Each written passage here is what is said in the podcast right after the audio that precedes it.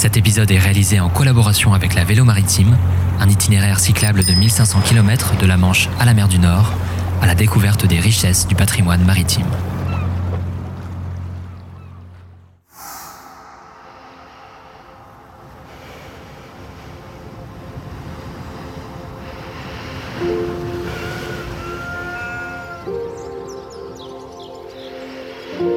Les nouveaux aventuriers, itinérance aux quatre coins de la France, c'est parti pour l'aventure.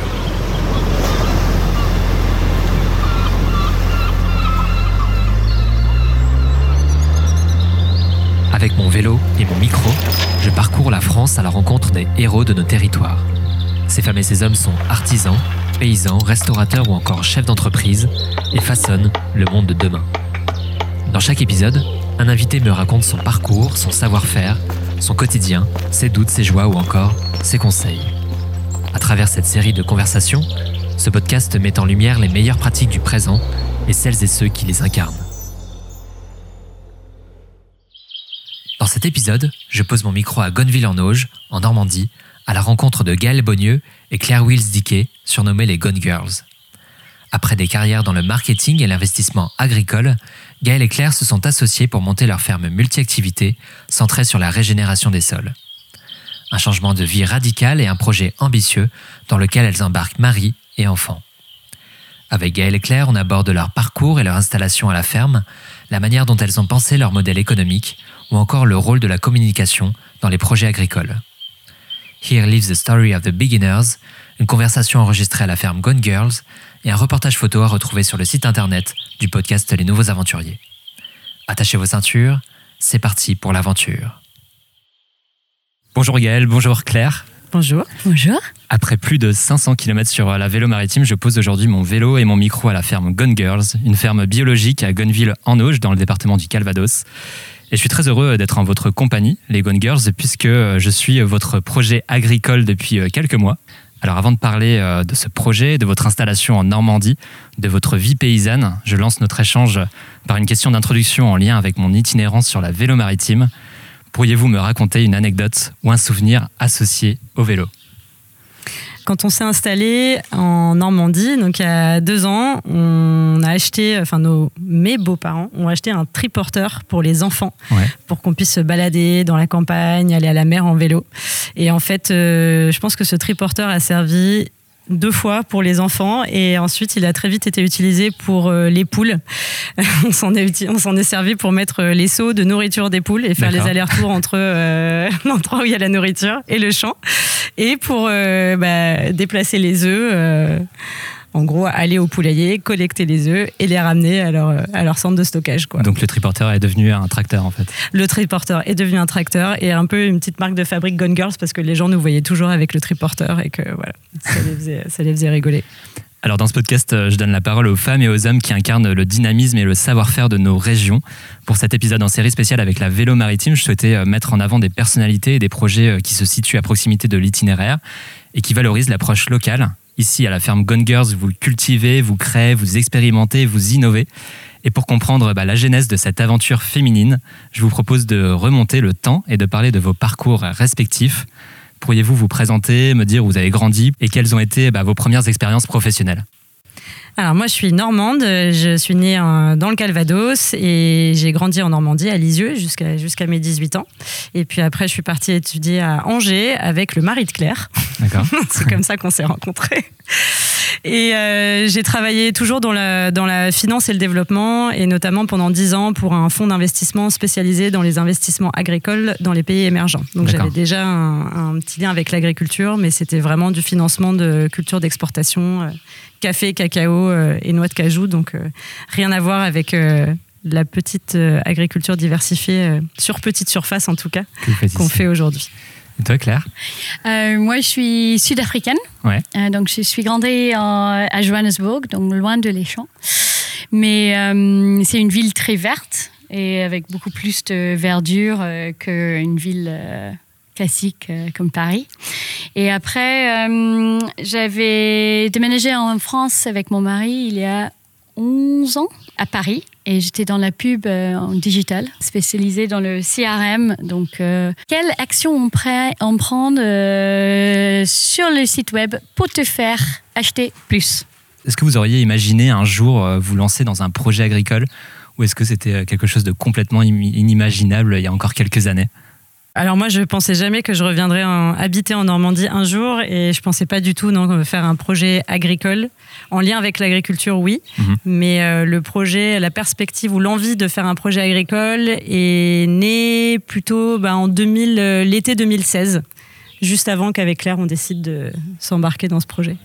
Alors quel était justement ce déclic à ce moment où vous avez décidé de plaquer bah, votre vie euh, à Paris notamment pour bah, vous installer ici à Gonneville euh, et pour quelles raisons avez-vous fait ce choix de quitter finalement euh, bah, votre zone de confort pour aller euh, peut-être dans une zone d'inconfort, entre guillemets, en tout cas aller à la campagne et d'avoir ce projet agricole?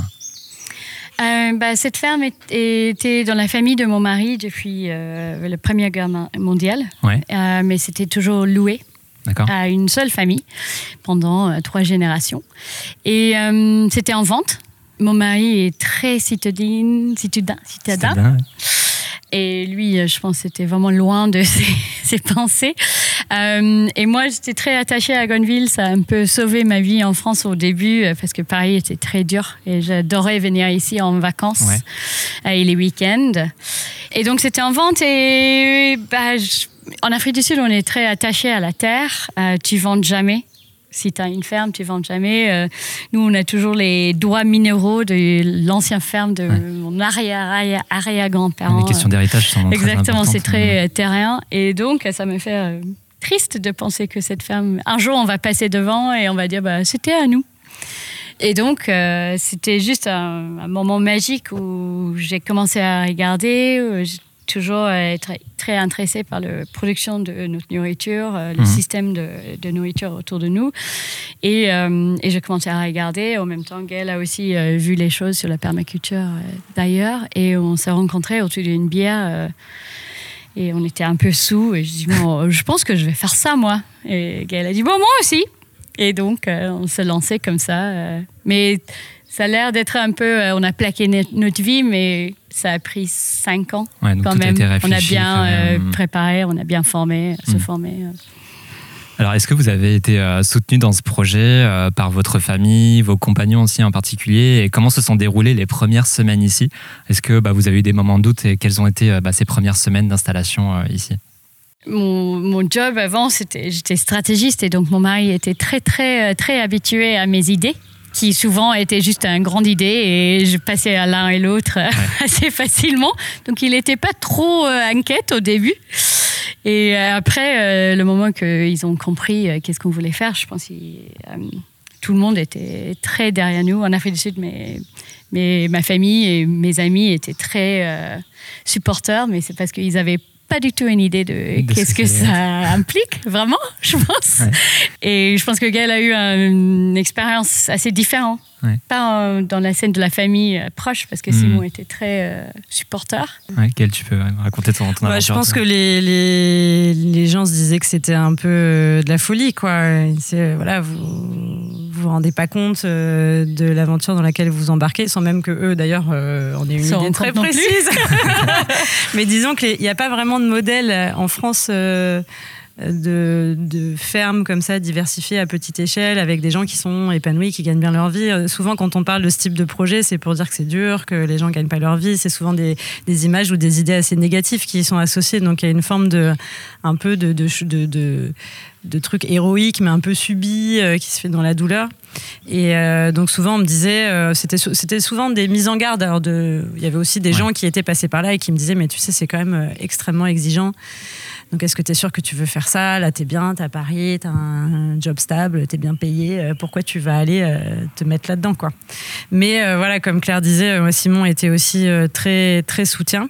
Et puis, on a fini par trouver des exemples qui fonctionnaient. Donc, ça nous a aussi rassurés. Après, comme le disait Claire, ça s'est vraiment pas fait du, du jour au lendemain.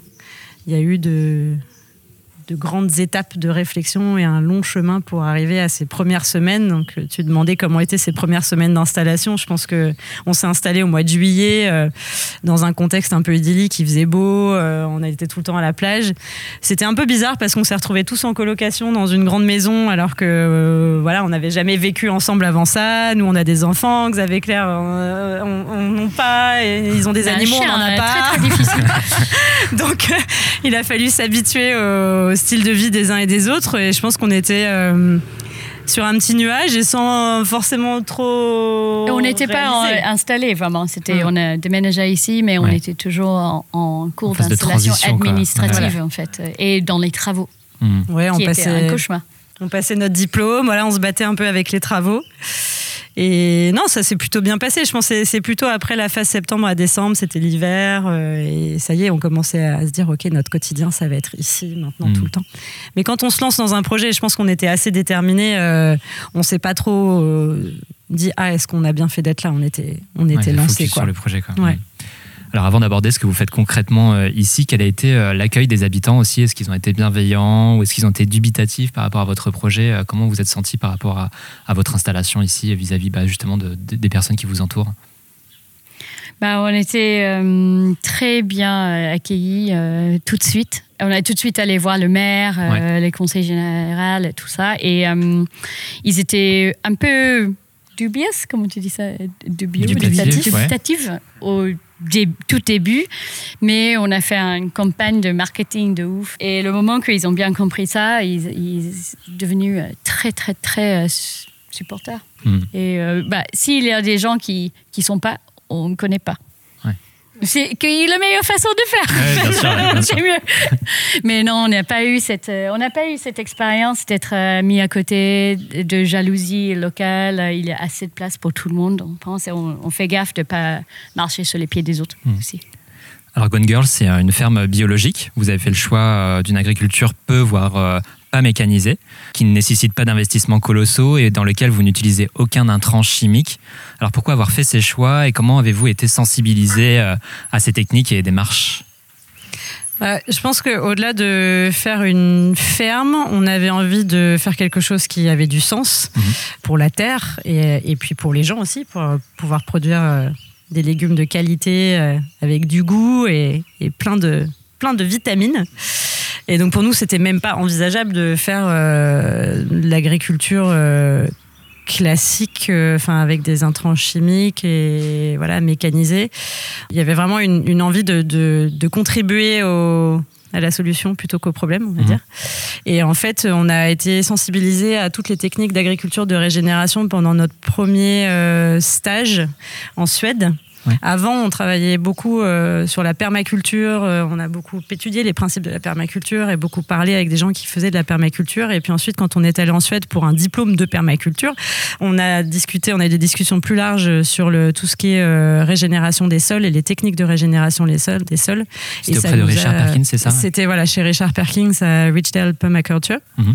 Et ça nous a fascinés. Enfin, je pense qu'il y a eu vraiment ce moment de mais c'est incroyable ce qu'on peut faire avec des techniques euh, finalement assez simples. C'est beaucoup d'énergie, mais, mais on peut avoir un impact incroyable avec euh, des poules, euh, des animaux, en les gérant bien sur, sur, sur les pâturages, sur notre environnement, sur notre communauté. Quoi. Il y a eu vraiment c'était, une révélation, je pense, pour nous. Quoi. Mmh.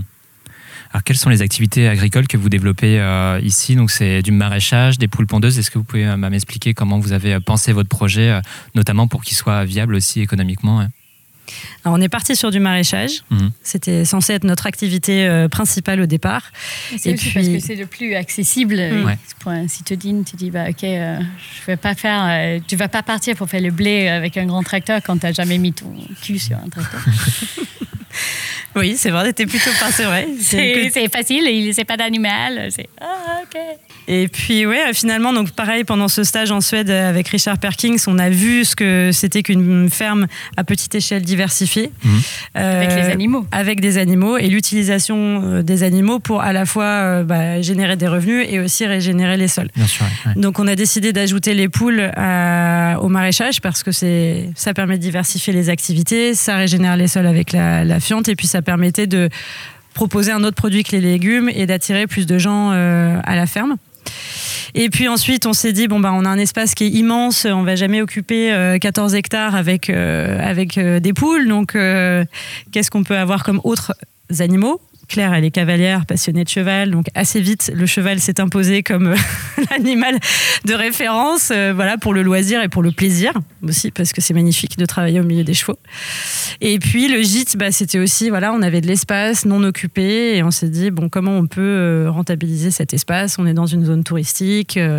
on avait aussi envie, nous, d'avoir du monde sur la ferme, parce que on aime bien du monde quand même. Donc ça nous permettait de voir des gens qui ne sont pas agriculteurs aussi, qui viennent d'autres horizons, qui ont d'autres boulots. Et, euh, voilà, c'était une bonne, un, bon complément de revenus aussi pour la ferme. Alors euh, le mot permaculture aujourd'hui, euh, bah, il peut paraître assez abstrait finalement pour notamment les citadins. Est-ce que vous pouvez m'expliquer concrètement comment vous avez appliqué bah, cette démarche ici à la ferme Je pense qu'il y a il y a le problème avec le permaculture que, c'est un concept et c'est un boîte outil. Hmm. Donc, euh, c'est hyper difficile de dire bah, là, c'est permaculture et là, ce n'est pas.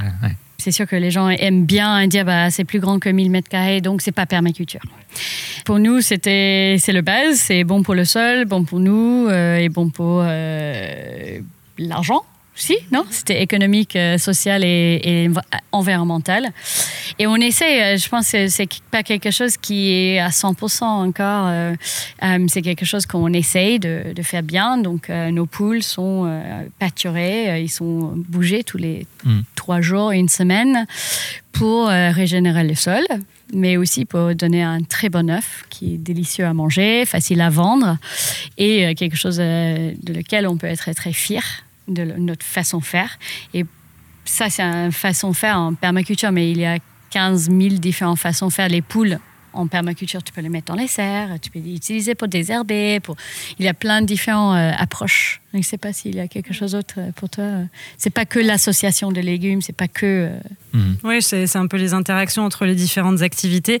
Après, il y a plein de choses qu'on aimerait faire à terme, par exemple faire un étang pour récupérer les eaux de pluie, installer des panneaux solaires. Il y a aussi bah, la, nourriture des poules. Là, on l'achète, mais bah, on aimerait bien à terme peut-être soit produire une partie nous-mêmes ou travailler avec, euh, quelqu'un dans le coin. Mhm.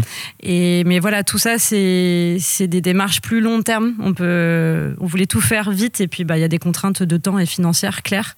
Et puis de savoir-faire aussi, tout simplement. Donc on s'est dit, euh, voilà, on va prendre les étapes les unes après les autres et, euh, et, on, et on tend vers ça. Alors, question difficile, mais à quoi ressemble une journée à la ferme Gone Girls? J'imagine que toutes les journées ne se ressemblent pas et que vous êtes bien prise. Alors, euh, je, précise que je suis arrivé ce matin et tu avais déjà les mains euh, dans la terre. Alors oui, c'est, ben en fait les semaines, on a un rythme d'une semaine sur l'autre qui est assez standard.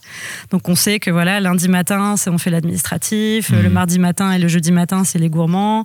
Euh, la boutique est ouverte euh, le mercredi et le samedi matin. On déplace les poules. Euh, soit le mardi, soit le jeudi. Soit le mardi, soit le jeudi. Donc, vous êtes organisé quand même. Voilà, donc il y a, un, un planning récurrent. Après, on s'est récemment. 20% de imprévus.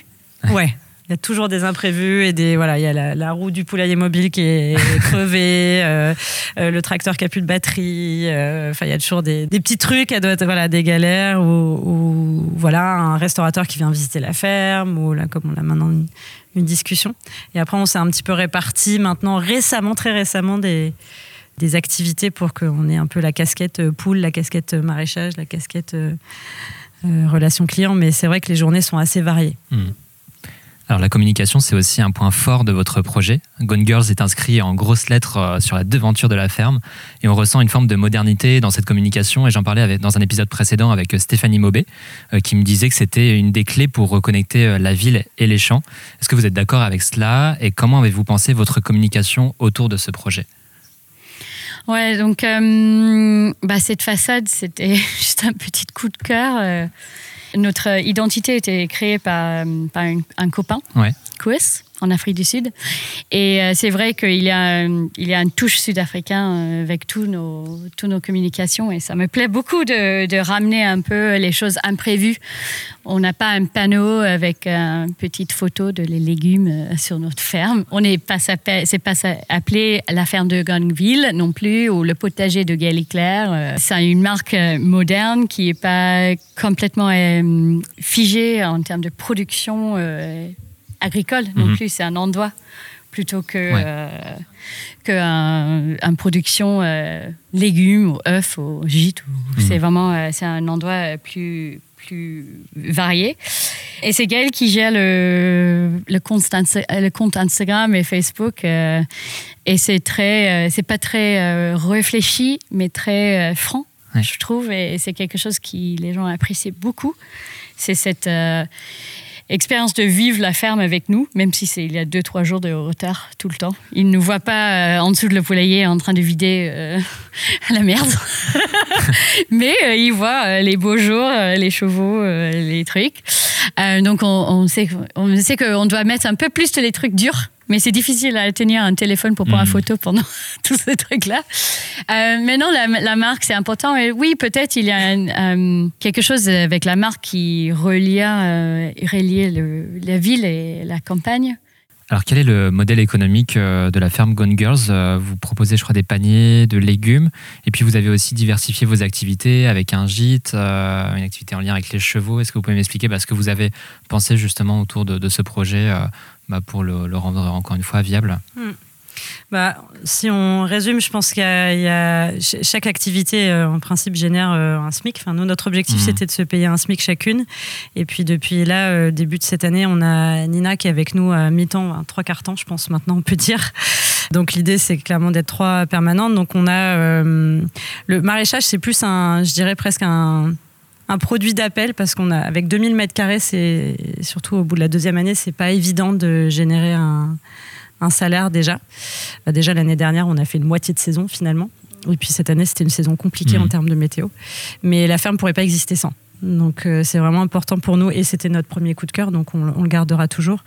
Ensuite, euh, bah, l'activité euh, des poules pondeuses génère un salaire, l'activité de la pension pour chevaux génère un salaire et le gîte en, génère le reste et permet de dégager un peu plus de trésor pour mener des investissements en fait. Et payer les charges. Et payer les charges récurrentes de, de, la ferme. Donc euh, l'idée c'est d'avoir euh, voilà des activités qui sont complémentaires et qui sont indépendantes, enfin isolées en fait puissent générer un salaire et qui ont du sens financièrement. Mmh. Et on vend direct à la ferme le mercredi et le samedi et on a on livre euh, des œufs à Paris aux restaurateurs, épiceries et, et sur la côte sur épicerie fromagère. C'est important pour vous justement d'ouvrir la ferme aussi au public, de montrer bah, ce, qu'est, euh, ce que vous avez réalisé ici, ce qui est votre travail au quotidien, aussi sur la question du prix, euh, de montrer que finalement manger sain avec une, toute une démarche environnementale, ça ne coûte pas forcément plus cher, ou en tout cas aussi d'essayer de comprendre ce que signifie ce prix. J'imagine que c'était important aussi dans, votre projet. Mm. Mm. C'est très facile à vendre nos œufs mm. quand les gens sont vus, ont vu euh, comment on les élevait. Ils, ils voient les poules dehors, et ils ne demandent pas de questions. On n'était jamais demandé si on était bio ou pas, parce qu'ils le voient. Et donc, ça, c'était très important pour nous de, ouvrir euh, pour que les gens euh, sentent un peu que c'est leur endroit aussi. on a souvent les gens qui arrivent, ils font le tour de la serre pour voir. c'est un peu bizarre des fois, mais, mais c'est cool. Les jours de, de vente, souvent ils, font, ils font leur course et après ils passent pour voir les poules, pour voir euh, les, les vaches l'hiver. Alors dans ce podcast, il y a une question euh, que j'appelle la question émotion. Alors quel est le moment le plus heureux et le moment le plus difficile que vous avez vécu jusqu'à maintenant dans cette aventure Gone Girls? Oh là là C'est difficile. Dur, euh, dur c'est toujours pour moi autour de la fiente des poules. Ouais. Donc dans le concret, quoi. Dans ouais, j'ai plusieurs, plusieurs moments. Euh, et je pense c'est une chaîne de moments. L'hiver, on était vraiment euh, dans la fiente de poule. Je sais pas pourquoi. On était en train de nettoyer plus souvent que quand, quand elles sont dans le champ. Euh, il fait froid, t'as l'eau qui qui coule, t'as la fiente qui revient dans ta, ta visage et tu dis, bah, ton visage. Je, sais pas quel choix j'ai fait dans ma vie d'être vraiment couvert de fientes de poule hmm. toute la journée. Donc ça, c'est difficile. Ah, ouf. Ouais.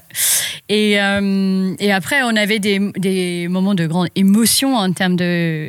Euh, on avait les mutilations de chevaux, on avait un panique euh, mmh. autour de ça en septembre. Donc, on a rentré, sorti les chevaux tous les jours. C'était un moment très stressant. On chaque fois que tu perds un poule d'une maladie ou d'un renard, c'est triste. Mmh. C'est un poids de responsabilité d'un truc vivant qui, qui peut toujours être un peu dur, je trouve. un moment heureux et heureux. Il y en a plein, j'imagine aussi. la plage. Non, mais il y a des moments heureux. Bah, il y a eu plein de. En fait, c'est ça qui est compliqué, c'est que je trouve que c'est une série de moments, de journées où c'est l'euphorie totale et puis le lendemain, euh, voilà, il y a un, un enchaînement de petites merdes et on est dans la merde au sens euh, voilà clairement mais je sais pas moi j'ai le souvenir bah, quand on a planté les arbres je trouve que c'était un, beau moment avec Ecosia là au mois de janvier l'année dernière mhm. c'était un bel effort collectif euh, c'était euh, la, la façade venait juste d'être peinte on venait de planter les arbres enfin il y avait quelque chose de d'assez concret ouais la ferme prenait vie et moi j'ai eu vraiment un gros moment d'émotion à ce moment là où je me suis mhm. dit ah ok ça y est là on on, y est euh, vraiment.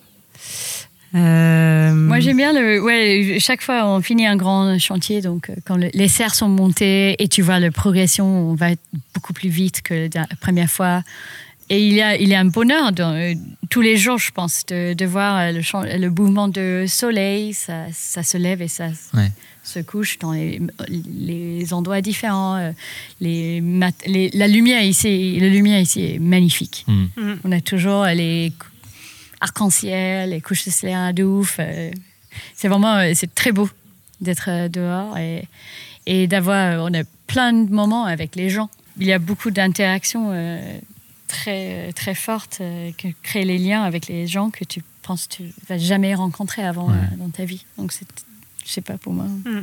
Pour toi alors vous qui êtes en, contact direct avec la Terre et pas très loin de la mer d'ailleurs, est-ce que vous percevez sur le terrain euh, les effets du changement climatique et son impact sur les cultures? Alors votre projet est relativement récent, mais est-ce que vous en voyez déjà euh, certains effets? Ouais. Bah, Ils nous promis qu'on va avoir un peu de pluie tous les jours. Ouais. Bah, nous, on a l'impression d'avoir une mousson et une saison sèche, enfin, d'avoir une saison des pluies et une saison sèche. C'est compliqué, je trouve, de voir euh, vraiment quatre saisons. On a l'impression qu'il y a des transitions assez brutales. Donc euh, l'année dernière, voilà, on a eu, on s'est installé, on n'a pas, on n'a pas eu de pluie entre avril et octobre quasiment. On a fait la vente tous les mercredis et tous les samedis dehors avec un sol qui était tellement sec que pour déplacer la clôture des poules, on devait utiliser des, des, marteaux pour euh, enfoncer les piquets dans le sol tellement le sol était euh, était dur. Et puis après avoir pris quatre mois de pluie en un seul mois, énorme et tout inondé. Et puis, puis ça a repris euh, juste après, euh, donc fin 2000. Enfin là, l'hiver qu'on a passé était, était euh, horrible. Enfin, on a, on a eu des torrents de flotte absolument tout était inondé. On a dû refaire la cour parce que c'était c'était vraiment plein plein de flotte. Les serres ont été inondées. Enfin c'était et jusqu'à une semaine de gel. voilà. Et puis là ça y est, c'est la canicule. Donc c'est voilà, nous on a l'impression de perceptible quoi. Ouais. D'avoir des changements plus radicaux et des températures qui vont plus dans les extrêmes, hmm. dans le chaud comme dans le froid. Alors on arrive à la fin de notre conversation. Alors en ce moment, il y a beaucoup de jeunes ou de moins jeunes d'ailleurs qui se reconvertissent euh, pour lancer un projet agricole. Avec votre recul, quel est le conseil que vous donneriez euh, à ces personnes-là? Bah, moi, je dirais qu'il faut bien se préparer quand même. Mhm. on a, cette préparation, euh, je pense qu'elle est nécessaire. Et idéalement, oui, de faire, euh, si, si on peut financièrement, d'un point de vue organisation et tout, faire euh, une saison entière dans une, dans une ferme avant de s'installer. Je pense que on l'a pas fait, hein, je, je tiens à dire. Mais je pense que ça permet vraiment de se rendre compte de la charge de travail en continu, euh, de la différence pendant les saisons, euh, voilà, et de, démarrer en étant peut-être un peu plus euh, préparé mentalement et puis d'un point de vue technique aussi c'est euh, pas pour les the faint-hearted, quoi. les cœurs euh, faibles. Les cœurs faibles, Donc, euh, c'est, je pense que revoir très vite l'idée de d'avoir cette, cette idée idyllique en fait ta vie va être hmm. comme un week-end en maison de vacances à la campagne. Ouais. Et d'être d'être très euh, clair sur ce moment-là et de dire bah, ok tu fais ça pour un, pour un plus grand objectif c'est pas que pour il y a il y a des façons plus beaucoup plus faciles à gagner un SMIC. Hmm. beaucoup. Ouais, c'est beaucoup de travail beaucoup d'efforts. Et, quand on était en formation en Suède aussi je me rappelle que Richard avait dit voilà l'agriculture c'est un c'est un commitment quoi. C'est un engagement. C'est tous les jours on ne peut pas fermer sa ferme comme on ferme son ordinateur pour aller faire autre chose un week-end. Hmm. C'est tous les jours, tous les jours, tous les jours, tous les jours. Et je pense que c'est important d'être euh, préparé à ça. Alors, quels sont vos projets euh, dans les mois à venir à la ferme Gone Girls? Est-ce que vous avez, euh, bah, j'imagine que vous avez plein de projets en tête. Alors, est-ce que vous pourriez en partager quelques-unes? Bah, on veut bien ouvrir un café le samedi matin, juste pour commencer pour euh, que les gens peuvent vraiment se poser, euh, prendre un bon café, un bon petite chose à manger. Donc ça, ça va être assez vite à installer. Et après, euh, oui, c'est, je pense qu'il y a il y a des projets de stabilisation de la ferme. C'est que notre deuxième saison. On est toujours en train de, de penser de comment faire mieux. il y a des projets sur le côté culturel, événementiel, de comment on, on, invite les gens sur la ferme, mais dans un façon un cadre qui nous va mhm. aussi. Euh, on, va commencer un peu la formation euh, de, de poules. On va vraiment euh, prendre en main cette, cette partie-là où c'est il y a plein de formations maraîchage et on n'est pas assez expérimenté pour prendre cette partie-là. Mais les poules, c'est quelque chose qu'on aime bien, qu'on maîtrise et qu'on veut bien que les autres s'installent avec. Mhm. Donc je pense qu'on va prendre ça en plus. Et après, on, on va voir, je sais pas, il y a quelque chose d'autre. À la cuisine Oui, on a une cuisine industrielle et des événements qui vont avec. Euh, plein de choses. Plein de projets. Alors, comme à chaque fin d'épisode, je vous propose une petite série de questions si d'aventure. Alors, si d'aventure vous deviez inviter une girl inspirante à la ferme Gone Girl, quelle girl inviteriez-vous? Hélène Ingram, Ingham euh, ouais, Eileen Ingham, c'est une, ouais, c'est une docteure américaine qui travaille beaucoup sur la microbiologie et l'utilisation des micro-organismes pour régénérer les sols. Ouais. Mhm. Mm. Quelqu'un d'autre? Avec le livre Jennifer. What's her name? Ah, Jacqueline Novogratz. Jacqueline Novogratz, non? Mm aussi euh, travailler sur des, ouais, les problématiques de développement dans, dans les pays émergents. Après, bah, Naomi Watts, je pense que c'était. Naomi, euh, Naomi Klein. Euh, Klein, pourquoi je dis Naomi Watts C'est une actrice. Elle est très belle. C'est exactement Naomi Klein que je pensais, pas du tout Naomi Watts. En fait, c'est compliqué parce que je réfléchissais dans notre secteur, c'est vrai que c'est quand même beaucoup des hommes quoi, hein, qui sont, qui hmm. sont, enfin qu'on suit nous. Euh... Mais en avant aussi. Ouais. ouais. Mais bon, peut-être un jour, on aura, sera plus de femmes. Alors, si d'aventure vous deveniez ministre de l'Agriculture, quelle serait votre première mesure Alors ça, sais pas, fait euh, tout ce qu'il peut pour, euh, pour que le bio devienne le conventionnel et le conventionnel devient euh, l'industriel, juste pour changer le, le nom et mhm. la façon qu'on pense de ces trucs pour que euh, le bio devienne le standard et euh, il y a un label qui doit être payé pour euh, mettre les pesticides sur tes, tes trucs plutôt que dans l'autre sens, je pense, pour tourner le, la balance.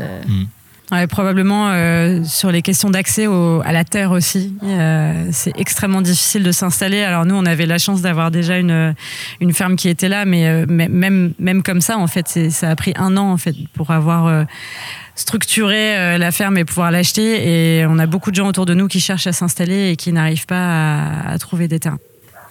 Et enfin, si d'aventure vous deviez donner un titre à cet épisode du podcast Les Nouveaux Aventuriers, quel titre lui donneriez-vous? Bah, je sais pas, moi j'ai eu en tête euh, Going, Going, Gone. Going, Going, Gone. Euh, ça, marche. Premier, titre en anglais euh, du podcast.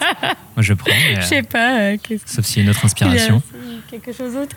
Je réfléchis hein, parce qu'on avait aussi en, en, anglais, c'est que en anglais parce que c'est vrai qu'on a démarré, nous en travaillant que en anglais, mais on a écrit sur le mur là-bas. Here lives the spirit of the beginner. C'est un long, euh, c'est une longue phrase, mais je pense que c'est quelque chose que, enfin, qu'on essaie de garder, d'avoir toujours euh, un esprit ouais, d'apprentissage, d'ouverture, de curiosité, de se dire ok, rien n'est, rien n'est acquis, rien n'est sûr. Faut, voilà. Tu as le droit de, de, faire les bêtises. Et tu as le droit à l'erreur. Ouais. Donc le dernier mot, c'est. Bah, celle-là si tu veux. Mais c'est long. mais ça passe. Ça passe C'est bon, alors, ok. super. Alors, bah, pour conclure, j'invite les auditrices et les auditeurs du podcast à consulter le site internet du podcast euh, Les Nouveaux Aventuriers pour découvrir le reportage photo de cette immersion à la ferme Gone Girls. Les liens sont dans la description de cet épisode. Et si vous êtes en itinérance sur la vélo maritime, n'hésitez pas à passer à la boutique de la ferme. Merci beaucoup euh, Claire et Gaël pour votre accueil à la ferme et vive les Gone Girls. Merci, à toi. À bientôt. Un grand merci d'avoir écouté cette aventure. Si vous aimez le podcast Les Nouveaux Aventuriers, vous pouvez l'aider en partageant les épisodes autour de vous. Vous pouvez également lui donner un maximum d'étoiles sur l'application Apple Podcast. Enfin, rendez-vous sur la page Instagram Les Nouveaux Aventuriers pour suivre l'itinérance de ce projet. À très vite pour de nouvelles aventures.